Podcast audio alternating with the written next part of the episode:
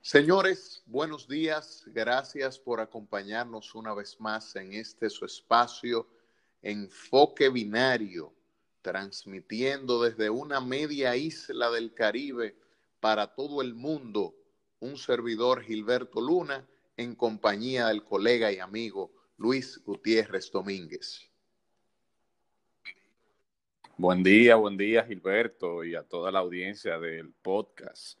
Eh, un placer estar, como siempre, compartiendo contigo y con todos los amigos que escuchan esto, que como nosotros decimos, también forman parte de, de Así es, hermano. Hoy es viernes.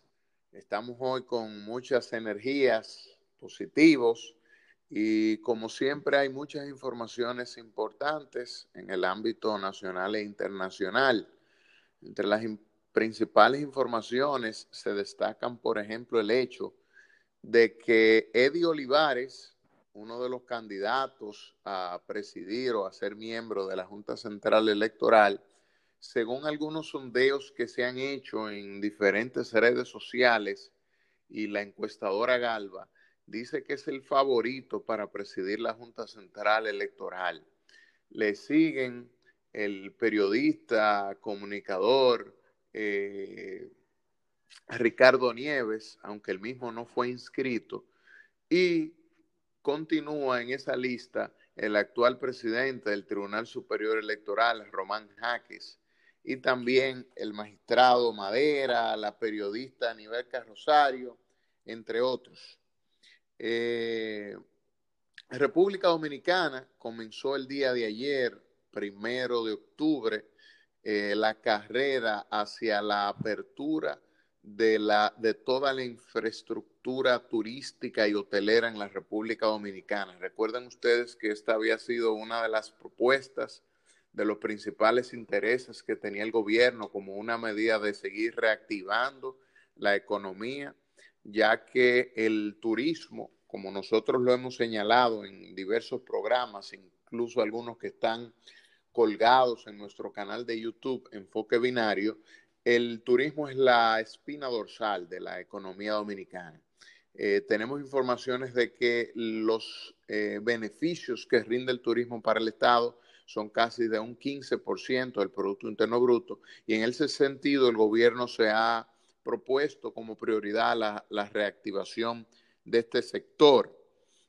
Eh, entre otras de las noticias, resulta que la Finjus, la Fundación Institucionalidad y Justicia hizo un llamado al Congreso a definir el partido de segunda mayoría para integrar el Consejo Nacional de la Magistratura, específicamente en la Cámara del Senado. Recuerden ustedes que antes de ayer también el presidente Luis, Luis Abinader había remitido una comunicación al presidente del Senado, Eduardo Estrella, para que esta Cámara designara, eligiera la persona que iba a representar la segunda mayoría en el Consejo Nacional de la Magistratura, que se prevé que esté conformado eh, para los fines de este año eh, con la finalidad de, elegir, de evaluar jueces de la Suprema Corte de Justicia y designar en otras eh, de esas instituciones que se llaman altas cortes, como es el Tribunal Superior Electoral y el Tribunal constitucional. En el plano internacional, el presidente Donald Trump, Luis, y su esposa eh, dieron a, conocer el día de ayer que fueron diagnosticados eh, positivos al COVID-19 y en ese sentido esto estaría eh, de alguna manera retrasando algunos puntos de la agenda que tenían previa a la campaña y a las próximas elecciones. Eh, dicen que guardarán cuarentena y que estarán a la espera de estos resultados. El día de ayer también el gobierno eh, depositó lo que es el presupuesto del año 2021 en la Cámara de Diputados. Recuerden ustedes que este es un presupuesto que según las informaciones asciende a más de un billón de pesos, algo sin precedentes en la República Dominicana. En sentido general, esas son las informaciones más relevantes, Luis. Mira, muchos temas que podríamos, digamos que comentar. Lo del turismo me parece una buena medida que el gobierno esté empeñado en reactivar el mismo. Recuerden ustedes que el presidente Abinader es una persona vinculada directamente a ese sector. Eh, su familia y él en lo personal eh, como empresario ha estado en cierto modo, ha, explotado esa actividad económica. De manera que es una persona que puede, que tiene conocimientos acerca de esa actividad. Ahora bien, hay algo que a mí, en, digamos que haciendo un análisis grosso modo, me preocupa. Y no es algo propio de este gobierno ni del gobierno pasado, sino del Estado dominicano en sí, de nuestro país, de la lógica económica de la República Dominicana. Yo creo que nosotros no deberíamos poner eh, los huevos en pocas canastas, como eh, lo hemos hecho durante ya varios años.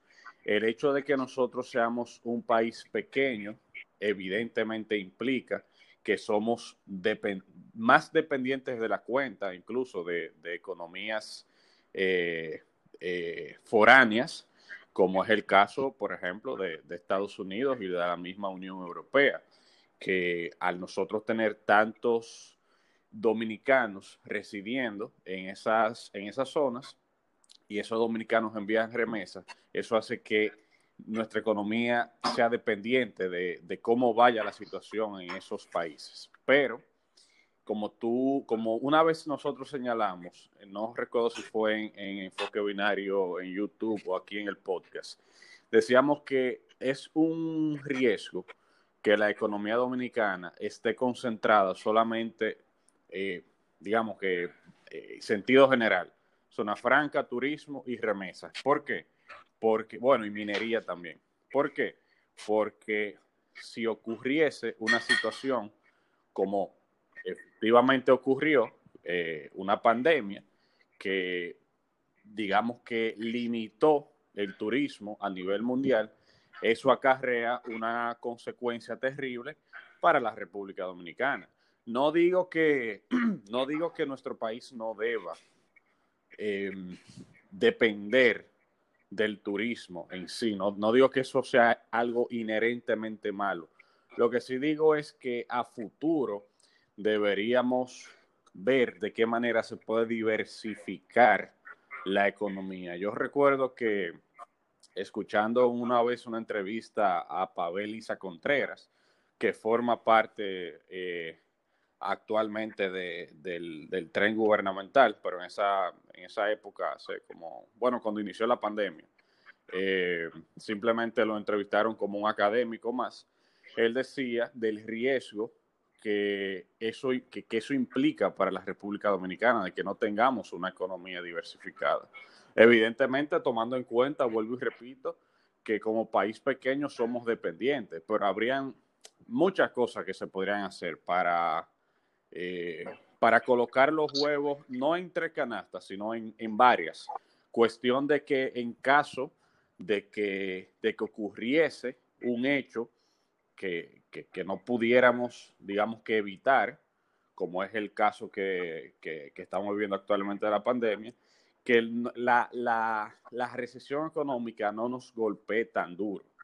Pienso que eso es una reflexión que deberán hacerlo principalmente los académicos de la economía, pero es algo que uno tiene que poner sobre la mesa, Gilberto, porque una, una reflexión importante para nuestro país. Eh, sí, en sentido general yo estoy de acuerdo con esa reflexión que tú haces, por cierto, muy atinada. Yo creo que en algún momento hemos discutido el tema, eh, pero por otro lado también hay que darle el, beneficio al gobierno, porque en una situación en la que estamos, yo no creo que sea el hecho de que el gobierno esté solamente apostando al turismo pero siendo el turismo eh, un motor importante que de hecho aglutina a otros sectores como lo es la agropecuaria, la ganadería, una serie de servicios que se, suman a toda la infraestructura hotelera que hay en el país, incluso el servicio de transporte,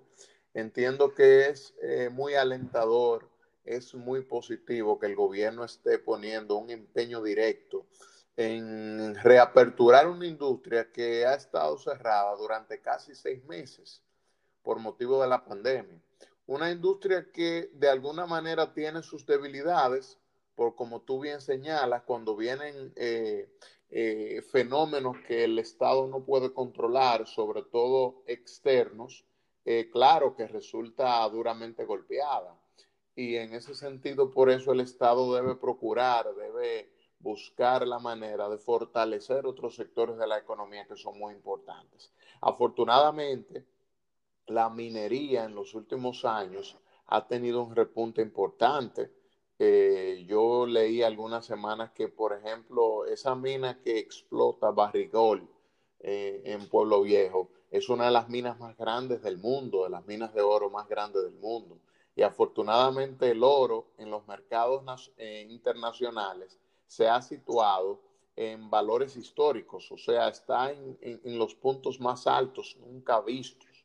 Y esa minería, eh, que es altamente criticada, nosotros mismos la hemos criticado, sin embargo, en este momento crucial, crítico, eh, de crisis, ha sido un pilar fundamental para que la República Dominicana se mantenga a flote.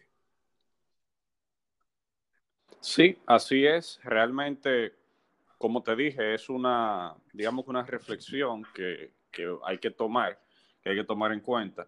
Sobre todo, eh, más pensando en el mediano y largo plazo, porque es lo que tú dices, en el corto plazo, ya en el hoy por hoy, lo que hay que hacer es lo que está haciendo el gobierno, porque no hay de otra. Pero ya en el mediano y largo plazo, pensar en otras formas de diversificar la, economía. Pienso que, eso es una reflexión válida y esperemos que en un futuro eso se materialice. Mira, yo estuve, por otro lado, yo estuve viendo ayer, eh, viendo y escuchando un comentario que hizo el periodista Uchilora con respecto al caso de la, de la joven que le arrojaron el llamado ácido del diablo. Eh, que está muy grave, por cierto. Tú sabes que cuando, cuando una persona le, le arrojan esa sustancia, eso básicamente es arruinarle la vida a una persona, porque eh, la cara te queda desfigurada, hay personas que pierden incluso la vista, bueno, en fin, muchísimos problemas causa eso. Él decía que cómo es posible que en este país, pese a que está prohibido la venta de, esa, de esa sustancia que la, que, la, que la venden bajo nombres comerciales también. ¿Y cómo es posible que, eso se siga eh, utilizando aquí de manera tan consuetudinaria? Y él hacía una reflexión acerca de la necesidad de que en República Dominicana, al igual que, que hizo Colombia, se, se establezca, se promulgue una ley especial precisamente sobre ese tema, sobre el tema de los ácidos, de arrojar ácido a otra persona, porque ese es un problema grave que, que bueno, que nuestro país, nuestro país está viviendo. Nosotros eh, pensamos ahora en el caso de esta niña, pero eso ha pasado en innumerables ocasiones ya de, de personas, sobre todo mujeres, que le han arruinado la vida con eso eso se le hace un daño eh, material y moral eh, terrible a la víctima.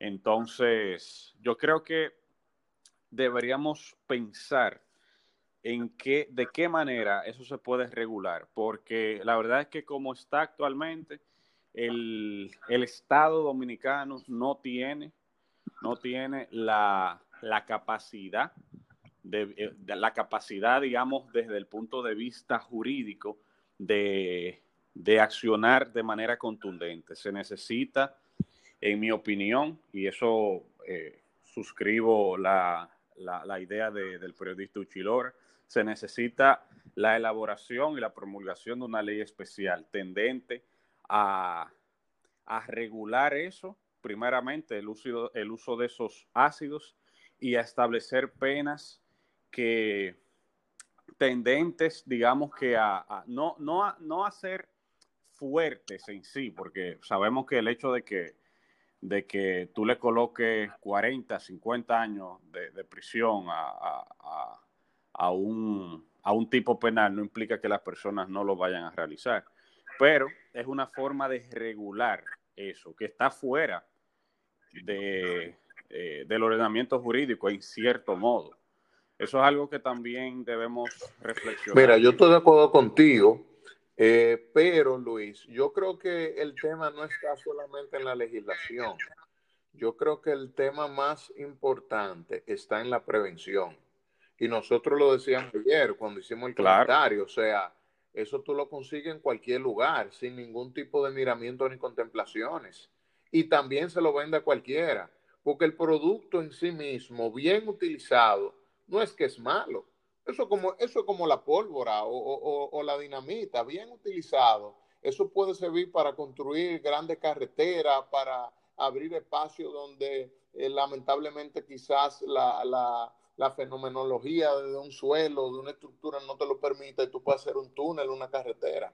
Ese ácido del diablo en manos de un plomero que sepa utilizar debidamente la sustancia te puede destapar una tubería de un baño, de, un fregadero, que esté altamente congestionada, que esté tapada, y eso te puede liberar perfectamente esa tubería. En sí el producto bien utilizado no es malo. El problema está en que en este país cualquier persona puede acceder a ese tipo de sustancias sin ningún tipo de control, sin que exista un registro de quién lo compró, de cuándo lo compró, sin que tenga que declarar para qué lo va a utilizar personas que lo venden y el gobierno ni siquiera sabe que lo están vendiendo. Entonces, esas son del tipo de cosas que hay que regular y que son fundamentales en la prevención a que este tipo de cosas siga ocurriendo. Así es, así es. Es una reflexión que debemos hacer como sociedad. Y pienso que lo más importante de esto, Gilberto, es que no que el tema no siempre surja cuando, cuando ocurre un hecho, porque en este país lamentablemente a veces reflexionamos sobre los problemas cuando ocurren, pero no, no vemos más allá, no, no analizamos las cosas de un punto de vista más macro. O por decirlo de manera coloquial, el dominicano coloca el candado después que le roban.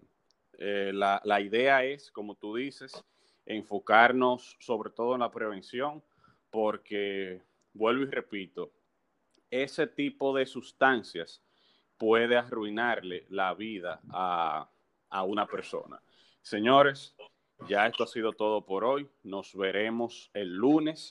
Que pasen un excelente fin de semana. Hasta entonces.